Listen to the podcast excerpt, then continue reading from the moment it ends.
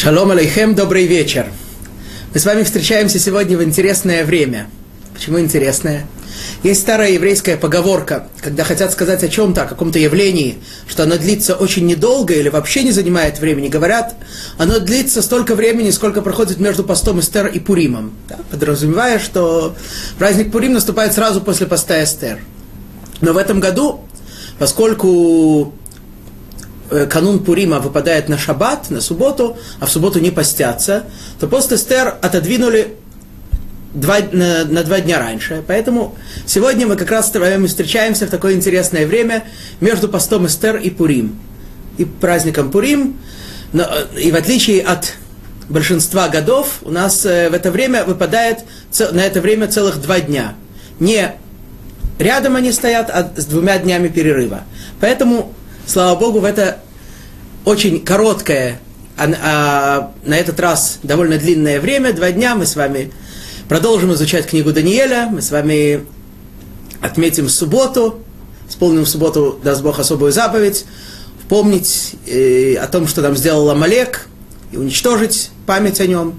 Но пока мы с вами продолжаем изучать книгу Даниэля. Итак, мы остановились с вами на том, как э, на выходные цару приснился сон, повторим вкратце, сон, который он не помнил ни, ни то, что он видел, ни его толкование. Однако, он чувствовал, что если ему напомнят, он будет помнить, что же это за сон. Он э, призвал к себе всех колдунов, мудрецов, звездочетов да, и попросил, потребовал от них разгадать ему, э, сказать, что же он именно видел и рассказать ему сон. Однако никто этого сделать не мог, и более того, они сказали ему, ты знаешь, царь-батюшка, никто из нас таких контактов с высшими силами не имеет. Поскольку ты не помнишь даже сам сон, то тот, кто его может тебе открыть, это не какие-то низшие духовные силы, с которыми мы работаем, с которыми мы, на которых мы стажировались. А это высокие духовные силы, которые вообще не в сфере нашего познания, не в сфере нашего общения. Единственная возможность общаться с ними была не у нас, а у одного народа, у евреев, которые и эта возможность была только тогда, когда был построен храм. А когда существовал храм, Тогда евреи общались непосредственно с, Творцом, и общались непосредственно, с, могли общаться со всеми духовными силами, и все им секреты открывались. А теперь ты, царь-батюшка, сам храм разрушил, сам виноват. Да. Ну, понятно, как, э, и, что на выходные царь не отреагирует, не отреагирует на подобное заявление спокойно.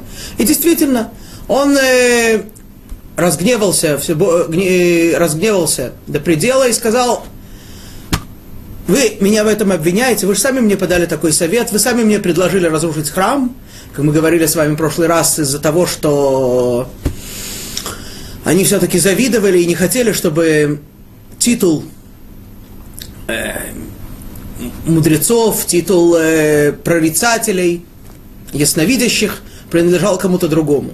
Поэтому они решили уничтожить конкурентов посредством царя Навуходнецера, и именно за это сейчас на выходные царь на них рассердился и сказал им, если бы я знал, насколько важен храм, какие, какие у него есть колоссальные возможности, я бы никогда его не разрушал, а вы виноваты в том, что вы меня в этом обвинили, вы, вы меня на это подтолкнули, и повелел всех мудрецов, включая тех, которые к нему пришли, включая мудрецов э, и ученых в других отраслях, даже в тех, которые никакого отношения вроде бы к снам и их толкованиям не имеют – повелел всех этих мудрецов уничтожить, вырезать.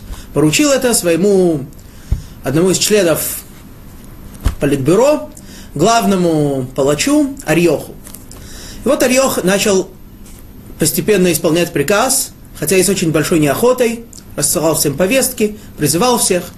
Вот, и пришло время, и в число подлежащих уничтожению были включены и, и, и наши четыре великих человека, Даниэль и три его друга, Ханания, Мишаэль и Азарья.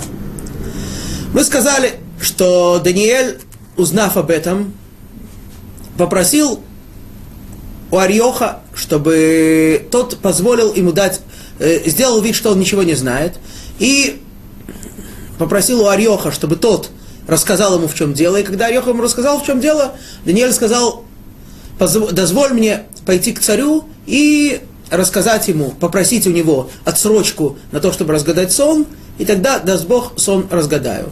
И так и было. Даниэль пришел к Навуходнецеру, попросил у него отсрочку на несколько дней, пошел домой, рассказал своим друзьям о сложившейся ситуации. Все они начали молиться и просить Всевышнего о том, чтобы был им сон открыт. И действительно, хотя не всем им четверым, но Даниэлю сон этот был открыт. И он увидел во сне точно то, что видел на выходный царь, и подробное объяснение каждой детали этого сна. И, и мы с вами закончили на том, как Даниэль, узнав обо всем этом, благословил Бога Небесного, так переводится. Что значит благословил? Теперь, и на этом мы с вами остановились в прошлый раз. Вообще говоря, когда мы говорим по-русски «благословил», имеется в виду, что он э, сказал какие-то хорошие слова про него. Но понятно, что на святом языке это слово имеет больший смысл. Давайте с вами обратим внимание вообще на это слово. Слово «благословение», которое, пишется, которое на святом языке звучит «браха». Сейчас мы его напишем и объясним некоторые детали –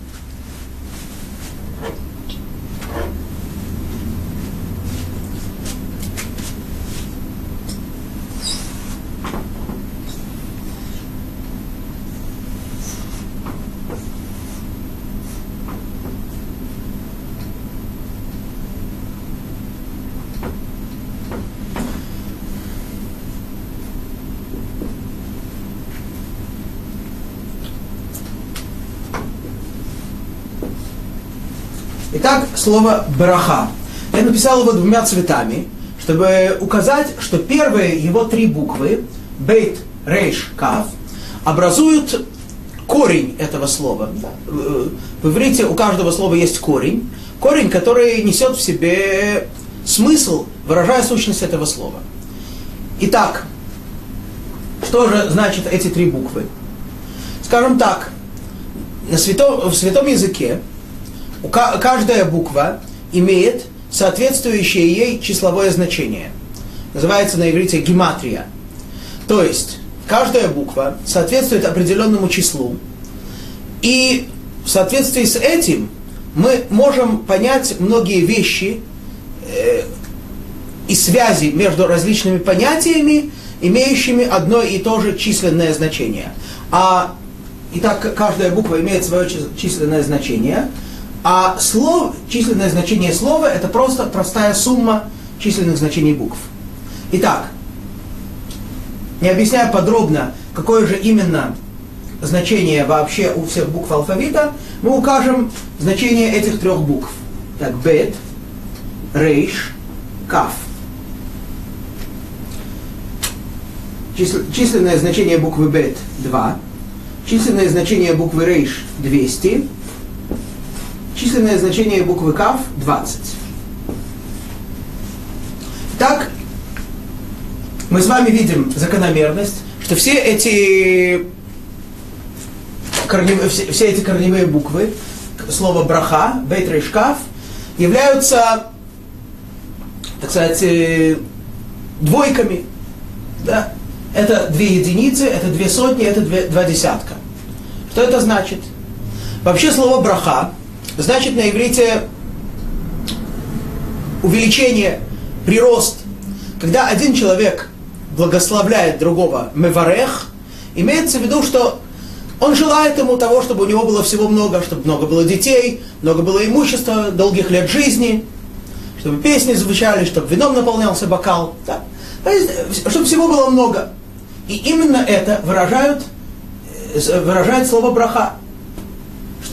Э, ни, ни одна из этих букв не указывает, не, не несет в себя какое-то, ее численное значение не является единичным, а всегда множественным числом. Будь то две единицы, будь то два, два десятка, две сотни. В любом случае это множество, это преумножение, это преувеличение. Итак, это понятие браха в отношении по отношению к человеку. Когда человеку желают, чтобы у него было всего много, то его благословляют. Мы находим в Торе, в частности, много раз встречаем, как э, один человек благословляет другого. В частности, мы находим в Торе э, заповедь, когда Всевышний велит особой, особо возвышенной части еврейского народа, священникам, коаним, благословлять еврейский народ. То есть, он желает, э, коаним, у них есть заповедь, заповедь из Торы. Э, в Израиле эта заповедь исполняется каждый день. Благословлять каждого еврея в отдельности и всех вместе, в том, чтобы было у них много имущества, чтобы Всевышний охранил, охранял все их это имущество, чтобы Всевышний давал им всегда добро, давал им мир, и так далее, и так далее. Это благословение при увеличении, при умножении. Однако, сейчас мы с вами говорим о том, что Даниэль благословил Всевышнего. Всевышний, он совершенство всех совершенств, он не ограничен, он э, ни в чем не нуждается. Как же можно вообще говорить о том, что как можно благословить Всевышнего? Это, само по себе это понятие как бы даже звучит как-то богохульно, что ли. Можно чего-то ему желать, ему чего-то не хватает. Объясняют наши мудрецы это так. Одно из э, одно из именований Всевышнего, это не то, что называется именем его, но это тот э, титул, который в, в разговоре и в, мы чаще всего упоминаем по отношению к Творцу. Это то, что называется на иврите Хакадош Барух Гу. Переводится это дословно «святой благословен он». Это поня... Э, что это выражает?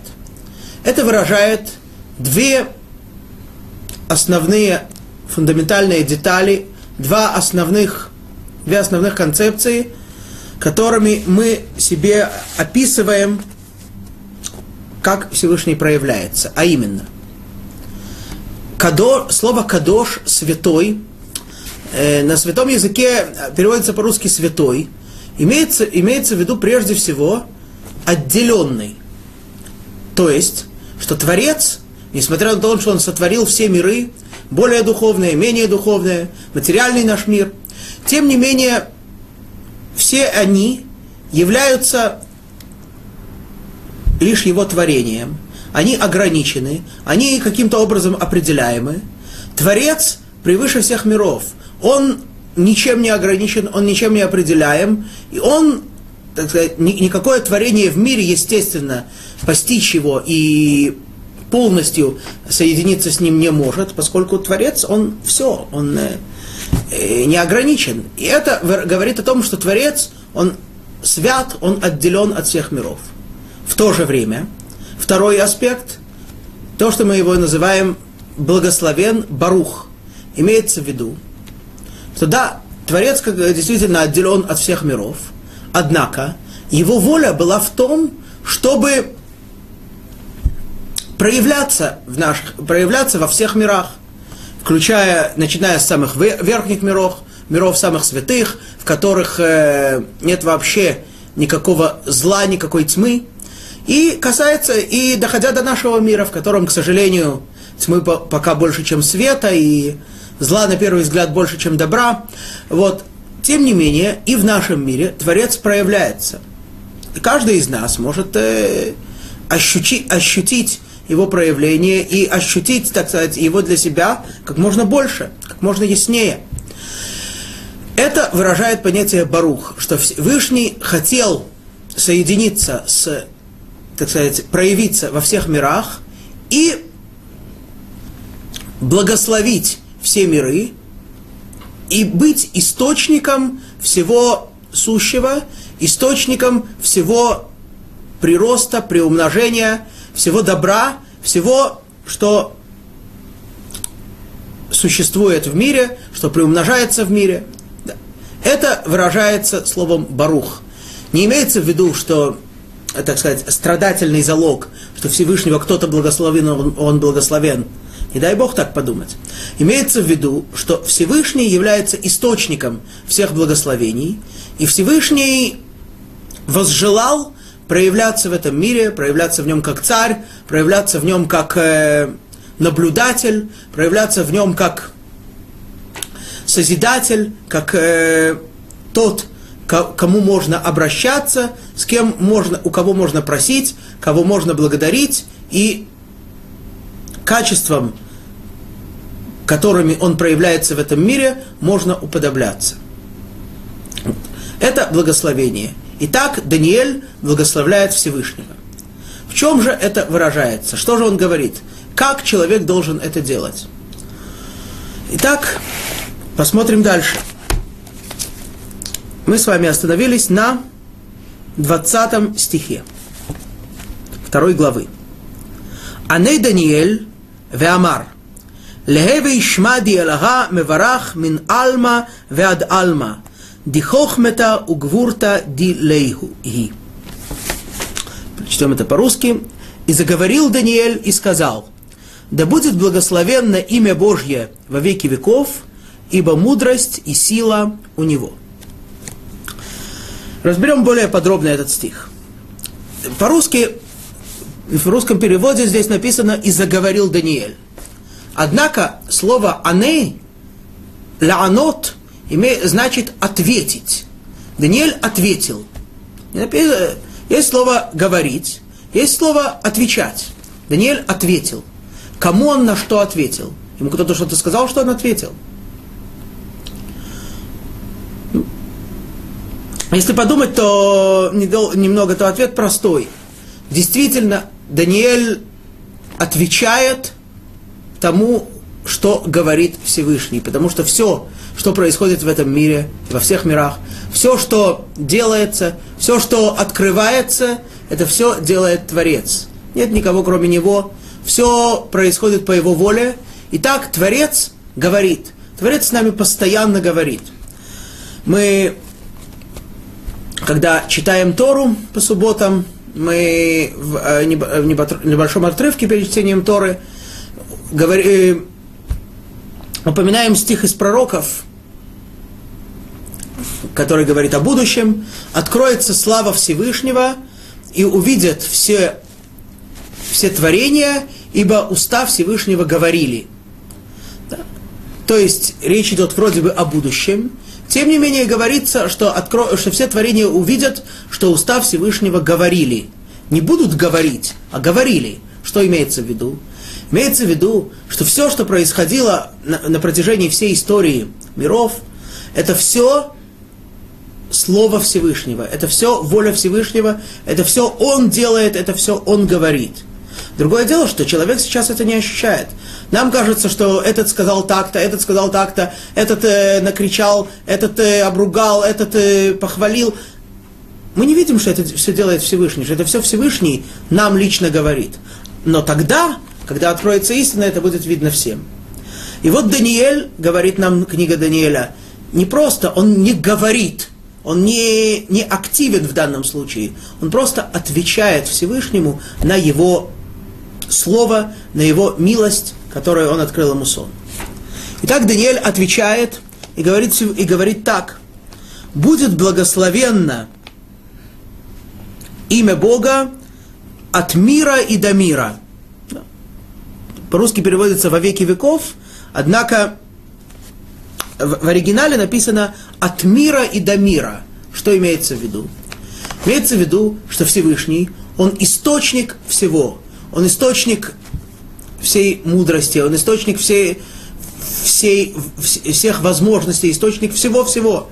И поэтому по воле Всевышнего существует и поддерживается этот мир, да, материальный мир – когда будет воля Всевышнего, что материальный мир придет к своему завершению, к своему совершенству, и необходимости в нем уже не будет, тогда сказать, будут существовать только духовные миры.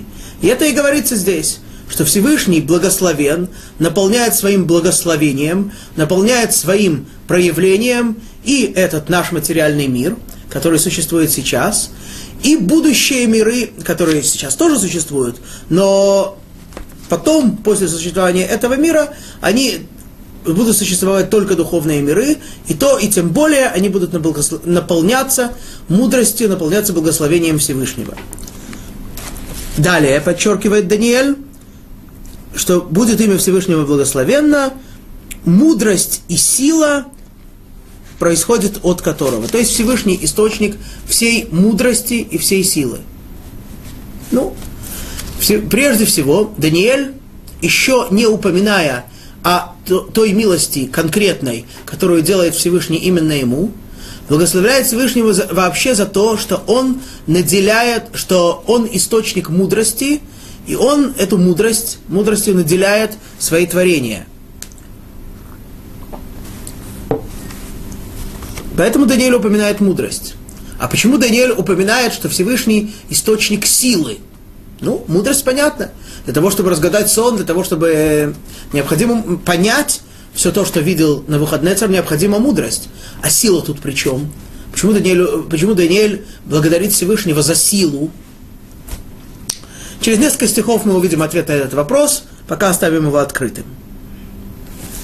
Продолжает Даниэль и говорит. Вегу мехашне и даная, вземная, меаде малхим, умехаким малхим, яев хохмета лехакимин, умандая леодей бина.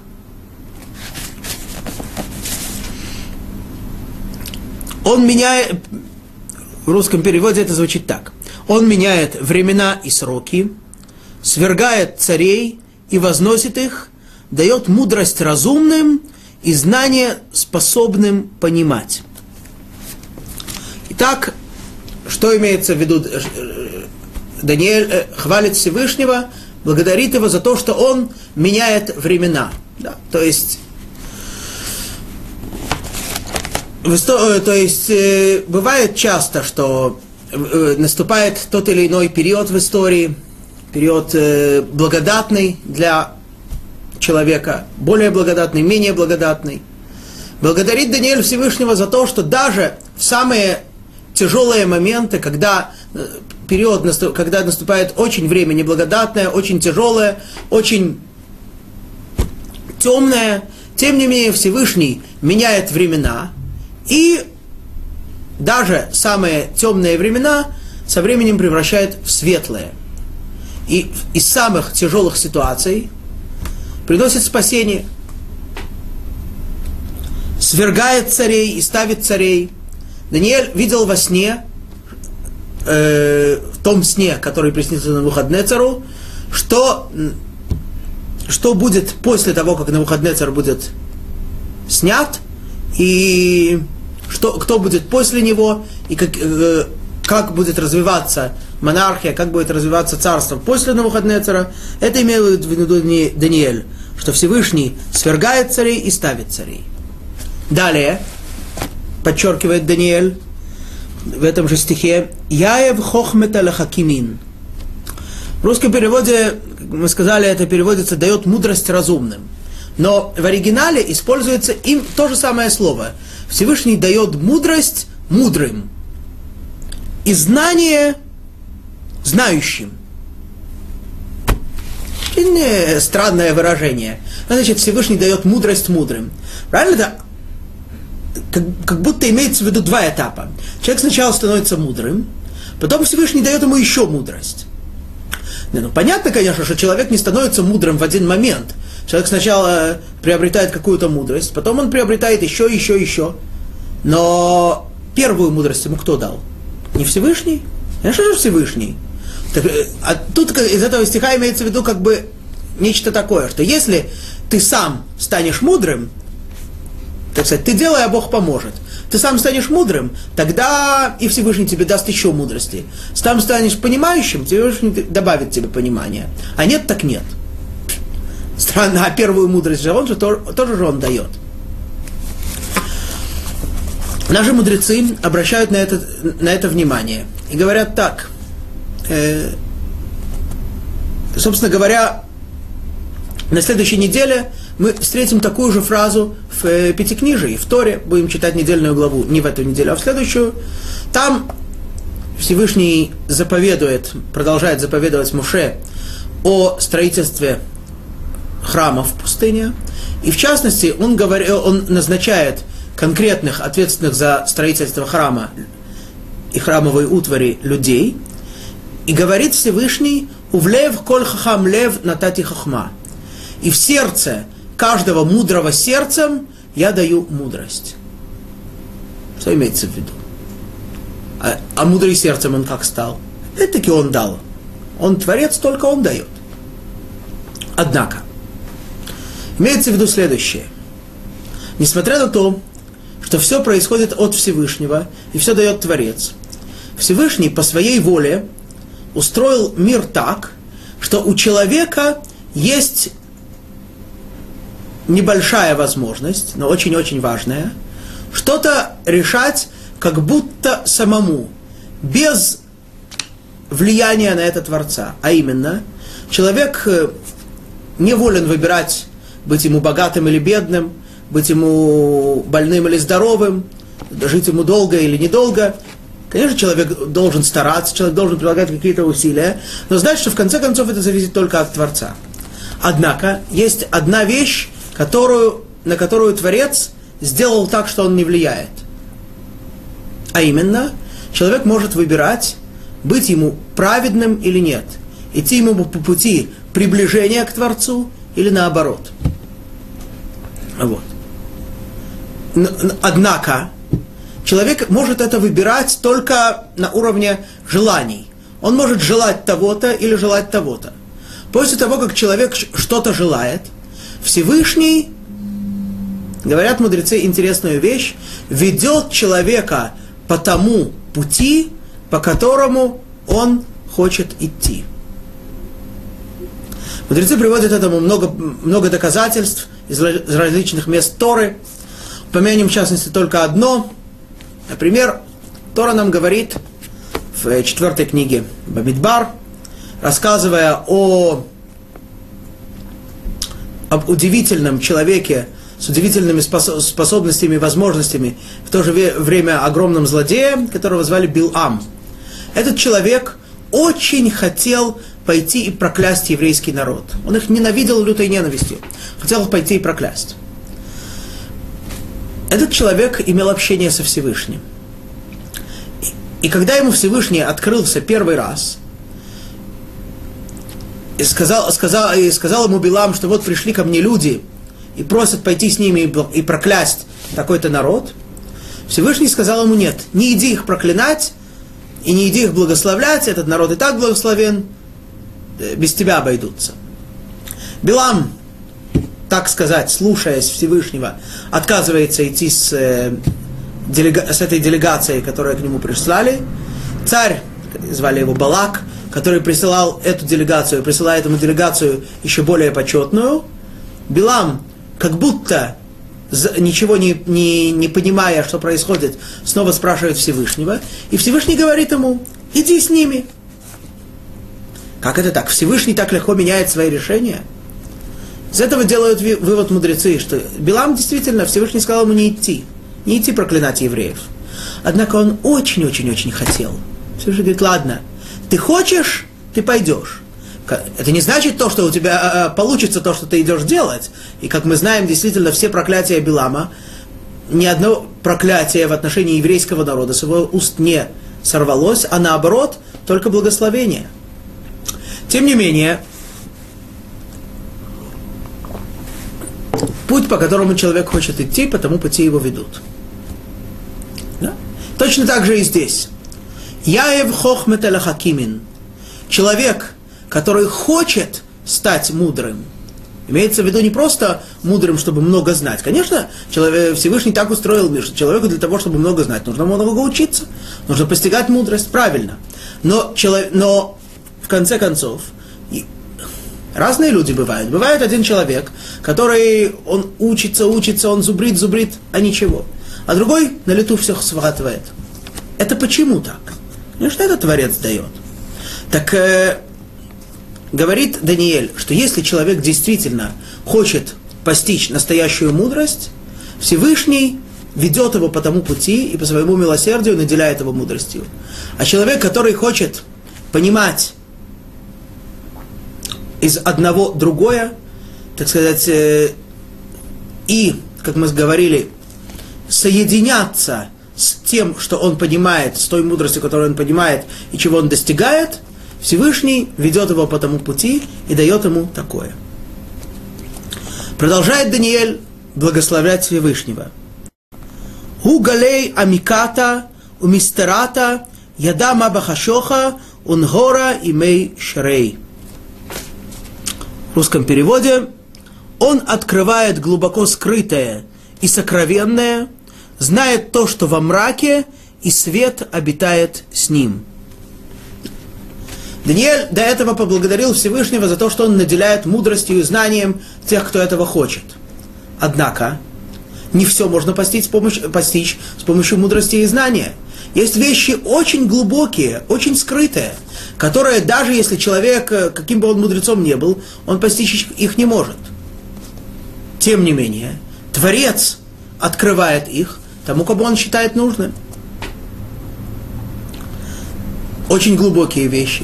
Есть вещи скрытые, которые не просто, что мудрости и знания человека не хватает для их понимания, а вообще они не в той области, они скрыты, они спрятаны.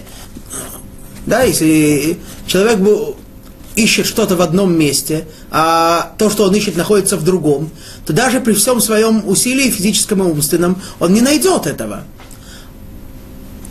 Тем не менее, это тоже все эти скрытые тайные вещи Всевышний открывает. Знает, говорит Даниэль про Всевышнего, что находится во тьме. Что имеется в виду? Это нечто вроде бы еще более утаенное, еще более скрытое – именно, а именно те вещи, которые вообще еще не произошли. Да? Все, что уже произошло, так сказать, э, мы как-то об этом слышали, видели, знаем, читали. А те вещи, которые вообще еще не произошли, и вообще неизвестно, как и что будет. Да? Человек не знает, что будет с ним через минуту, тем более какие-то принципиальные, какие-то фундаментальные вещи, которые будут через десятки, сотни лет – Человек не знает, что будет. Однако Всевышний открывает, открывает то, что находится во тьме, то, что сейчас вообще не видно, и то, что увидится в будущем. Почему? Потому что Всевышний над временем. Для него нет различия, для него будущее скрыто не более, чем прошлое или настоящее. Свет с ним. Это до сих пор было благословение, Всевыш... Э, благословение Даниэля, которым он благословляет Творца, вообще за то, что он источник мудрости, силы. До силы мы пока не дошли, скоро дойдем. Э, за то, что Всевышний открывает секреты, это было вообще благословение. С этого нужно начинать. Нужно похвалить Всевышнего, ощутить благодарность к Творцу за то, что он вообще проявляет свое внимание к человеку, причем э, на таком уровне, что никакой, что без этого никакой человек ни с какой мудростью, ни с каким старанием не может достичь того, что достигает человек, о котором, которому по своей милости Творец открывает истину. Теперь Даниэль переходит к своей личной благодарности. Лах Элах Авагатай Меходе Умшабах Ана Дихохмета Угвурта Яавт Ли Океан Годатани Дивейна Минах Димилат Малка Годатана Годатейна. Тебе говорит Дани... тебя, говорит Даниэль, Боже отцов моих, благодарю и славлю, ибо ты дал мне мудрость и силу, а ныне поведал ты мне то, о чем мы просили, дело царя ты поведал нам. Здесь э, немного э, мы замечаем, что меняется, с, э, переходит часто с единственного числа на множественное. Поясним это. Так Даниэль благословляет, благодарит Всевышнего и говорит, тебя, Всевышний, Бог моих отцов, я благодарю и хвалю. Да. Почему Даниэль упоминает отцов? Даниэль несмотря на то, что он был, как мы знаем с вами, очень мудрым, очень праведным человеком, Даниэль это был человек, который рискнул, который буквально пожертвовал своей жизнью ради того, чтобы не нарушать волю Всевышнего, даже в том месте, где это, в общем-то, было бы можно. Помните, мы говорили о том, что Даниэль э, отказывается от некошерной пищи, даже самой изысканной и утонченной. Вот. И так, э, собственно говоря, построена вся его жизнь. Несмотря на это, Даниэль не, про, не считает, что Всевышний ему открыл все эти секреты, э, эти сны на выходные цара из-за его собственных заслуг. И это очень важный момент, который нужно знать. Человек э, часто может чувствовать, что вот я так хорошо что-то сделал, я так, я так хорошо помолился, я так хорошо сделал какое-то доброе дело, ну так э, мне полагается, чтобы Всевышний мне что-то дал взамен. Как же иначе? Нет. Человек должен чувствовать, что все, что делает ему Всевышний, это все хинам, это все бесплатно. Муше Рабейну, наш учитель Муше, величайший учитель, на последнем году своей жизни, когда он достигает вершины своего совершенства в этом мире, он просит Всевышнего о том, чтобы войти в Израиль. Всевышний, как мы знаем, отказал Муше войти в землю Израиля – Муше просит, молит Всевышнего об этом, просит его, возносит ему 515 молитв. Эти молитвы он одним словом называет Ваэтханан. Я молился, взмолился ко Всевышнему. На святом языке слово Ваэтханан, кроме мольбы, имеет смысл, э, а, оно однокоренное, а значит исходное по смыслу, со словом хинам, бесплатно – имеется в виду, что Всевышний, что Всевышний так просил Моше Всевышнего, чтобы он ему дал не в заслуге его, хотя заслуг у Моше было огромное количество, не в заслуге его дал бы ему это, это право, это, эту милость войти в землю Израиля, а бесплатно, просто по своей милости, просто по своей любви к нему. Да. Также и Даниэль. Я, говорит, не, прошу, не благодарю тебя, что это ты мою заслугу это мне дал. Меня, какие у меня заслуги? Да, так чувствует Даниэль. Заслугу моих отцов. Какие у меня были отцы? Это прежде всего отцы всего еврейского народа, Авраам, Ицхак и Яков. Это мой пратец, царь Давид. Мы помним, что, царь, что Даниэль происходит из дома царя Давида. Это праведный царь Хискияу. Да. Эти мои отцы в в их заслугу ты мне это даешь, Творец. За что же он его благодарит? За то, что ты дал мне мудрость и силу. О чем идет речь? Объясняют комментаторы, не имеется в виду то, что, что Всевышний открыл сейчас Даниэлю сон, а имеется в виду то, что Всевышний дал Даниэлю мудрость и силу тогда – когда же? Когда Даниэль был э, несколько лет назад, когда Даниэль и его друзья были избраны в царский дворец. Да. Мы помним, что на выходные царь предъявлял к своим кандидатам очень строгие требования, чтобы они обладали энциклопедической мудростью, чтобы они обладали незаурядной физической силой, могли бы там э, очень долго в, в бодром состоянии служить царю, не отвлекаясь даже на самое малейшее нужды.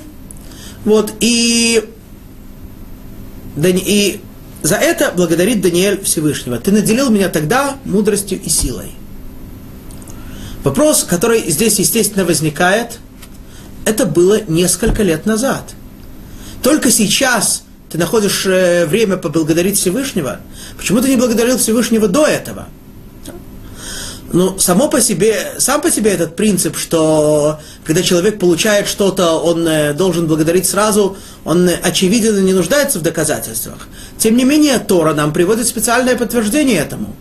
У нас есть, э, вкратце упомянем это, у нас есть два вида жертв, которые приносятся в храме на жертвеннике, когда был храм, которые называются легко святыми. Имеется в виду просто мирная жертва, которая, так сказать, э, приближает человека ко Всевышнему, возвышает человека. И такая же точная жертва, которая называется благодарственная жертва.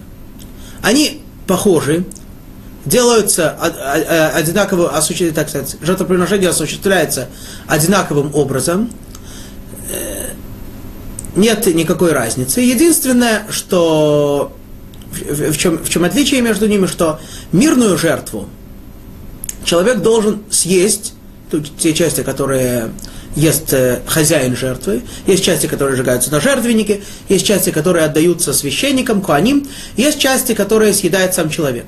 Так вот, мирную жертву человек должен есть э, в течение этого же дня, э, в который он ее принес, и ближайшей ночи, и всего следующего дня до заката солнца. То есть у человека есть как бы полтора дня на, на съедение этой жертвы. В то же время благодарственную жертву необходимо съесть в течение э, светлого времени суток этого дня, когда человек принес ее, и до полуночи, ближайшей ночи. То есть время более ограничено. Почему?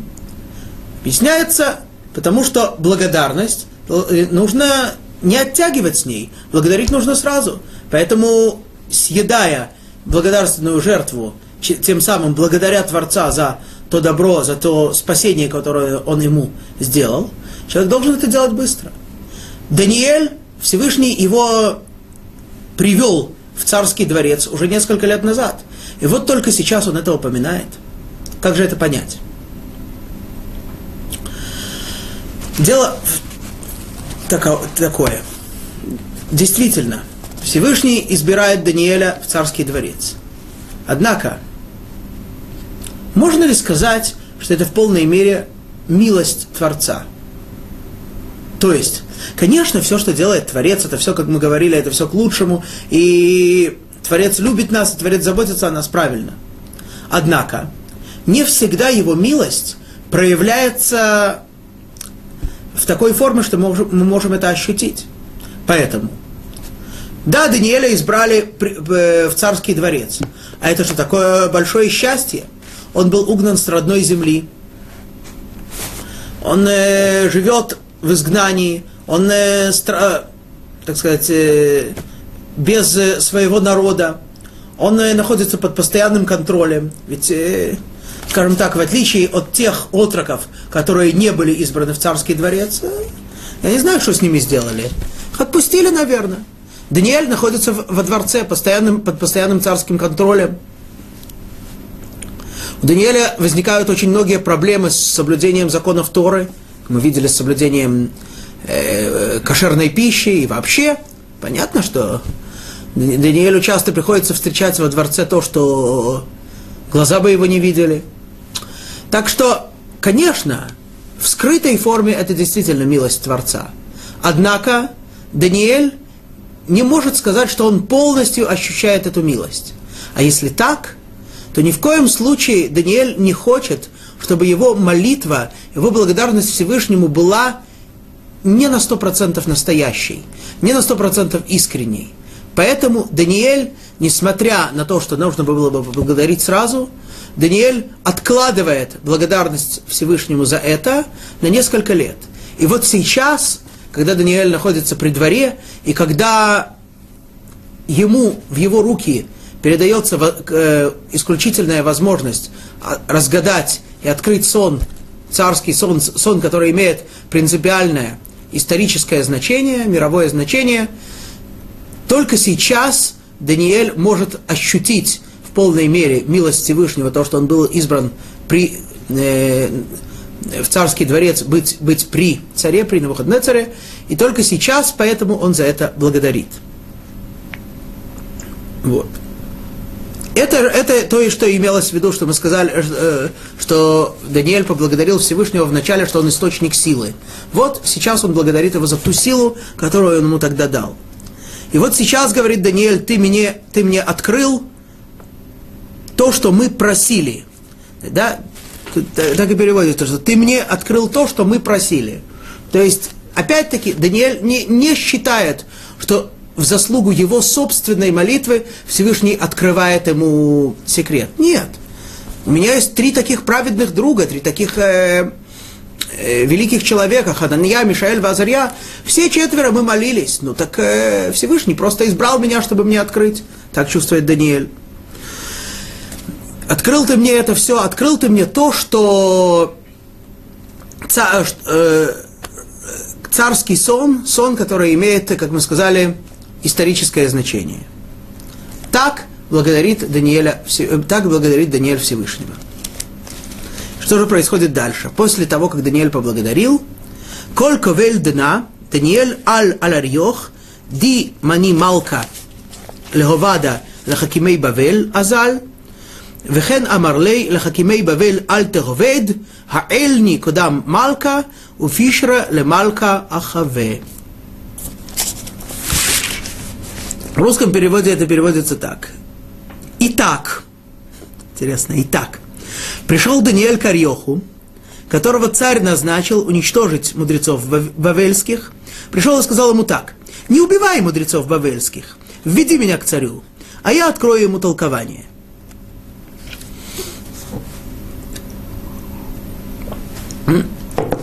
Слово «и так» немножко удивляет, меня удивляет.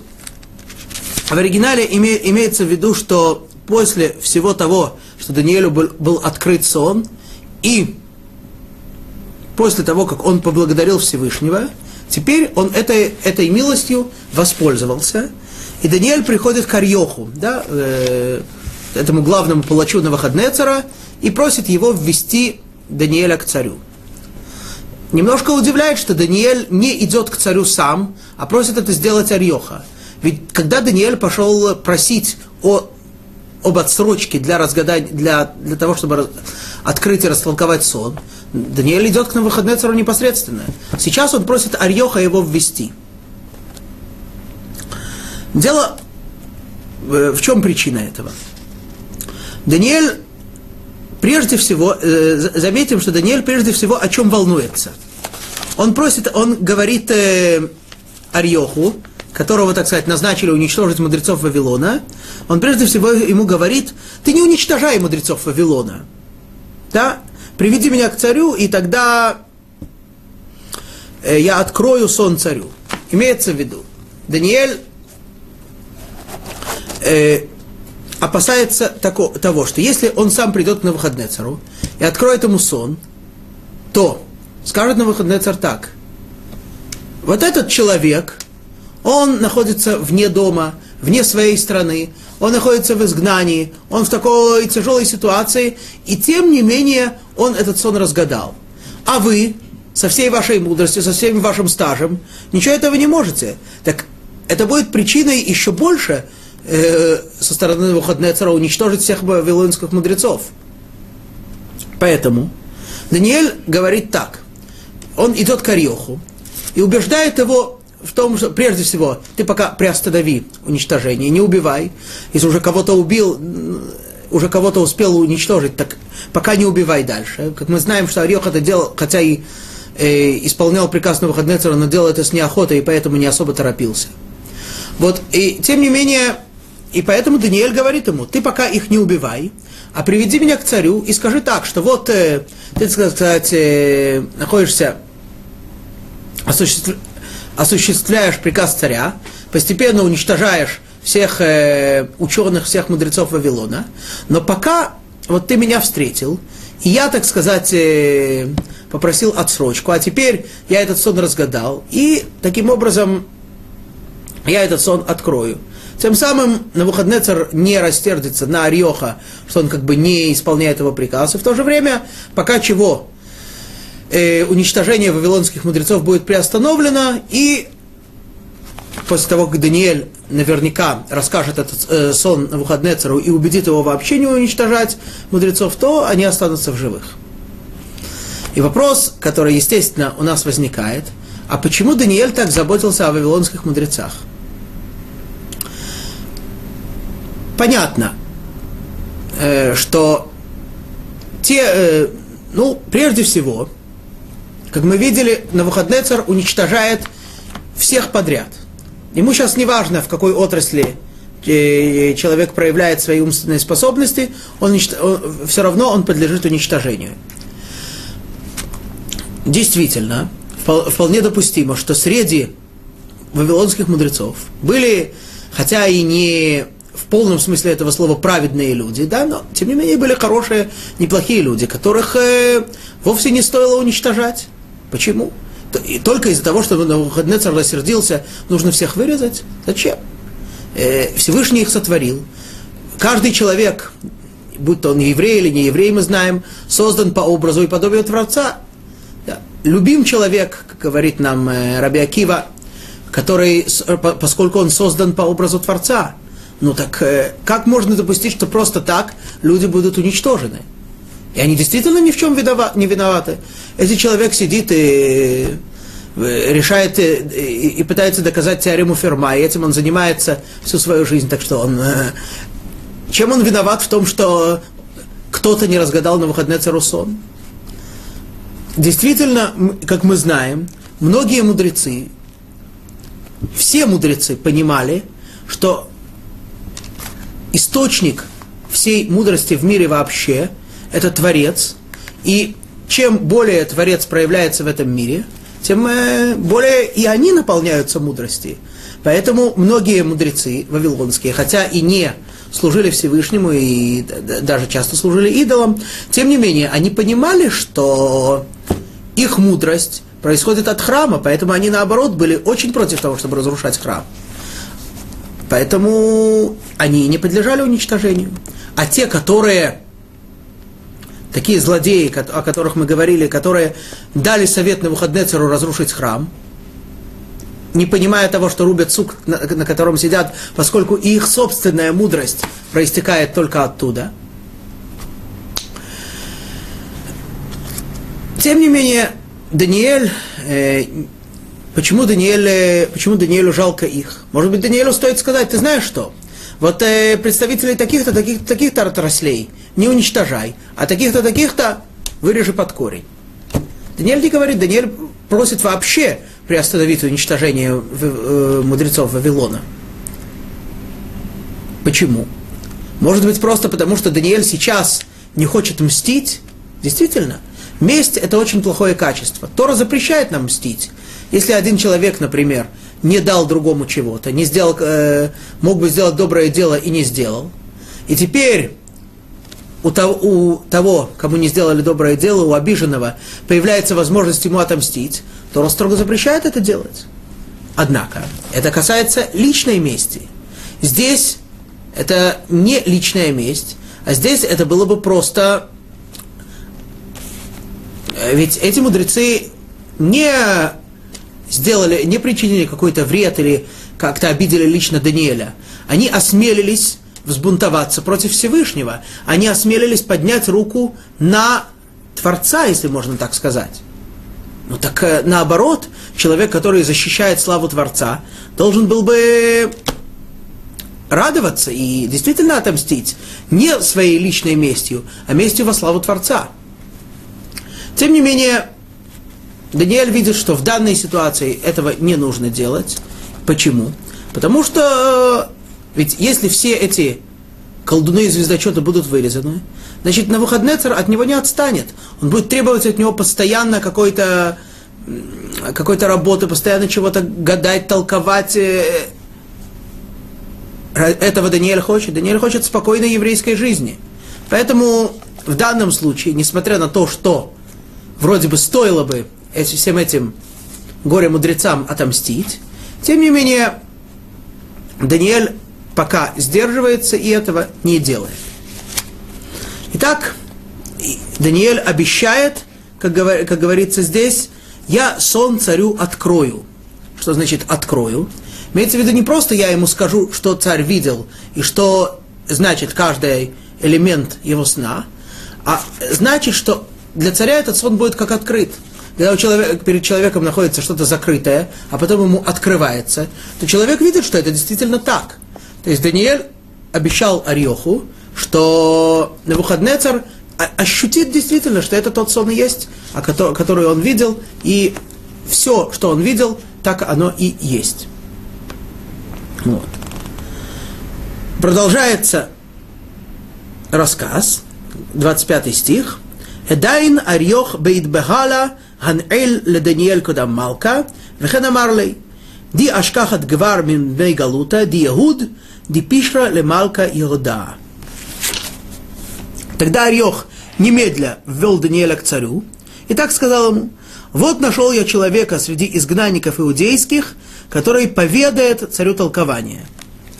Орех, как мы сказали, он в торопях немедля вводит Даниэля к Навуходнецару, чтобы сказать ему, что вот, ты видишь, я царь, я посередине работы по уничтожению, и вот тут я вдруг встретил человека, который мне сказал, а знаешь, а я ему сейчас все растолкую. Причем, э, тут обратите внимание на небольшую разницу. Даниэль сказал э, Арьоху, я сон царю открою. Вот. А Арьох говорит на выходные царю, что он сон царю поведает. Арьох, хотя и поверил то, что Даниэль может э, сказать и сон, и толкование, но не поверил Даниэлю, что он может это сказать настолько убедительно, что сам на выходные царь ощутит, что это так. Да? Итак, вводит Дани... э, Арьох Даниэля, но выходный царь смотрит на него и говорит так. Аней Малка веамар ле Даниэль, дишмей Балшацар, Хайтах кахель леходаутани хелма дихазейт упишрей. Отвечал царь, опять-таки отвечал в ответ на то, что сказал ему Арьох, и сказал Даниэлю, что назван был Белшецаром, можешь ли ты мне поведать сон, который я видел, и его толкование? Интересно, что здесь, э, что здесь упоминается старое имя Даниэля, которое ему когда-то дал э, глава двора глава двора на выходные цара, Ашпиназ, помните, говорили на первых уроках, Балшацар. Да. Почему вдруг упоминается это имя? Ну, понятно, что его, так сказать, при дворе так звали. Но до сих пор мы говорили, упоминали его только по его настоящему имени. Почему же сейчас упоминается имя Балшацар? На выходные царь смотрит на Даниэля, видит в нем действительно что-то... Мы помним, что Балшацар это было имя одного из основных идолов Вавилона. И вот Навуходнецар смотрит на Даниэля и видит, что в нем, в отличие от всех его придворных мудрецов, есть что-то как бы необычное, что-то сверхъестественное. Я не хочу употреблять слово божественное, потому что это все-таки слово относится к Творцу, вот, но он видит, что в нем что-то такое сверхъестественное, поэтому хорошо. Понимает на выходный царь, ладно, они все, они все ничего не могли, но ты, ты какой-то особенный человек. Может быть, ты действительно сможешь разгадать сон и его толкование. Сказать мне сон и что я видел. Ане Даниэль, Кодам Малка Веамар. Итак, Даниэль отвечает на выходные цару. Что же он ему говорит? Но прежде всего представим себе такую ситуацию. Никто из мудрецов разгадать сон не может. Никто ничего сказать не может и даже э, отрицают вообще такую возможность, что человек может это разгадать, и на выходные царь э, в гневе хочет всех их уничтожить. И вот тут приходит человек и говорит, да, я знаю сон, и я могу его растолковать. Ну и на выходные царь говорит, да, ну таки да, таки ты мне можешь действительно растолковать сон. Как человек должен себя чувствовать в такой ситуации? Конечно. Ну, а, они там все ничего не могут. Но я-то, я-то, конечно, я могу растолковать. Не так себя чувствует Даниэль. Мы помним, что точно, так, точно такая же ситуация сложилась много сот лет назад, когда фараону египетскому никто не мог растолковать сон, и вдруг приводят к нему Юсефа, фараон его спрашивает, ну, значит, ты-то мне сможешь растолковать сон? Говорит Юсеф прежде всего, Бил Адай – это все происходит без меня. Всевышний толкует сны, Всевышний все разгадывает, Всевышний дает мудрость, Всевышний открывает. Это первое, что говорит Йосеф, и прежде всего это то, что и скажет Даниэль, но об этом мы уже узнаем на следующем нашем уроке, а теперь спасибо вам большое, шаббат шалом и веселого, веселых дней Пурим. Всего хорошего, коль тув.